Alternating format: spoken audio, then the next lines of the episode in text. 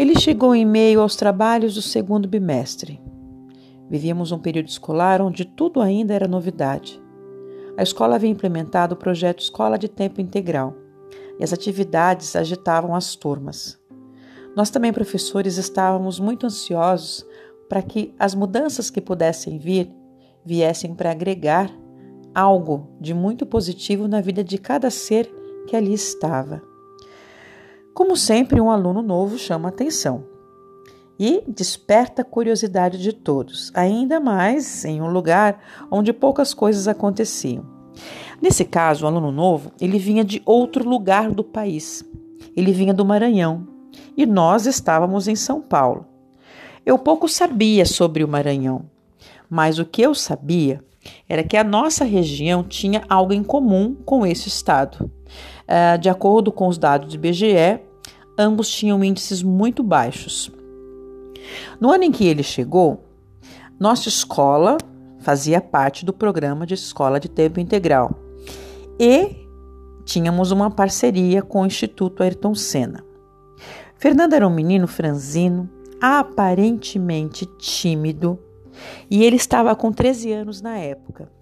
Ele faria parte da turma da sétima série e ambos iriam vivenciar uma experiência maravilhosa. Percebi sua presença logo pela manhã, quando tanto as crianças e adolescentes, eles estavam numa algazarra, falavam, estavam formando fila para entrar para as salas. A primeira observação que eu fiz foi a aparência. Pois, em relação aos demais meninos e meninas, Fernando era um menino de pele clara e cabelos lisos. Não demonstrava ser ansioso ou estar agitado em relação aos demais.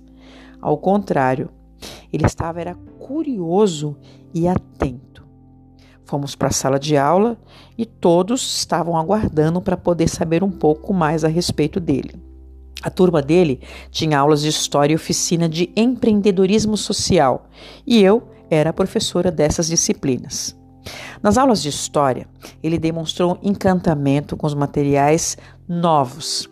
Eles recebiam nesta, nessa época mochila, caderno, lápis, canetas, livros e demais materiais escolares.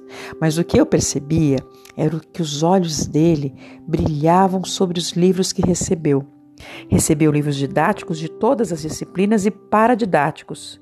E o mais fantástico para ele em receber é que ele poderia chamar esses livros de meus livros. A lição que aprendi com ele não foi uma, foram várias. E uma delas ele dividiu com todos os colegas de sala. Essa história foi dividida da seguinte maneira: era uma atividade onde os alunos deveriam relatar experiências de superação. Os relatos foram feitos em pequenos grupos e depois partilhado para o grupão, que seria toda a sala. Pois bem, Fernando foi escolhido do seu grupo para que contasse a história para todos. Levantou-se lentamente foi em direção à frente da sala. A história dele estava escrita em uma folha, ele se posicionou e iniciou assim: Meu nome é Fernando e eu sou o resultado de tudo que vivi. Fernando usava a camiseta da escola, calça jeans desbotada, curtas em relação às suas pernas, um par de tênis bem surrados, porém limpos. Essas vestes foram as únicas e as mesmas até o último dia de sua frequência naquela escola. Enquanto Fernando estava ali nos contando a sua história de superação, eu observava que aquele menino, nascido e criado no Maranhão, com sotaque forte e característico, mas que em algum momento aprendeu a brincar com as palavras brilhantemente. E o que era visível nesse menino era a sua luz, a luz que radiava. Fernando, como já havia dito, nasceu no Maranhão e era um entre vários filhos que foi criado com muita dificuldade. Em determinado momento de sua vida, a família vivenciou uma separação, tendo a partir daí a mãe como alicerce. Aos cinco anos de idade, Fernando acompanhava a mãe aos trabalhos rurais. Ele recolhia coquinhos de babaçu e os quebrava. Para que pudesse ganhar um real, teria que encher uma lata de um litro. Esse trabalho viraria alimento no final do dia. Comiam apenas arroz. Raramente virava um caderno ou um lápis. Nesse relato, Fernando acrescentava sua percepção de superação.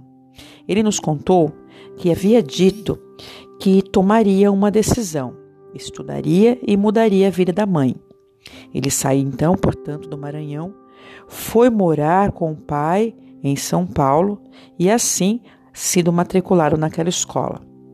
Para ele estar ali, tendo três refeições, recebendo seu material escolar, tendo professores que se dedicavam aos alunos, era uma superação da fome e da miséria. Ele dizia a nós que todos deveriam compreender que superação é ser grato ao que recebe, sem sentir-se revoltado ou vítima de sua história. Fernando demonstrava transbordamento em um desejo imenso de vencer. Ele foi líder, ele foi protagonista, foi exemplo, ele foi respeitado por todos os colegas.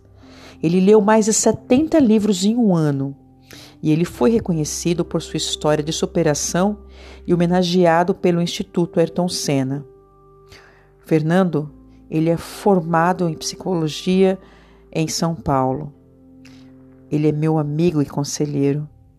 Em seu relato, Fernando disse: A grande diferença dos livros que recebi em minha vida foi que com esses livros veio amor em cada página. Ah, Fernando, esse menino me ensinou que a vida nos oferece muitos presentes em pequenos gestos e que é preciso abrir esses presentes para perceber o amor que vem junto com cada um.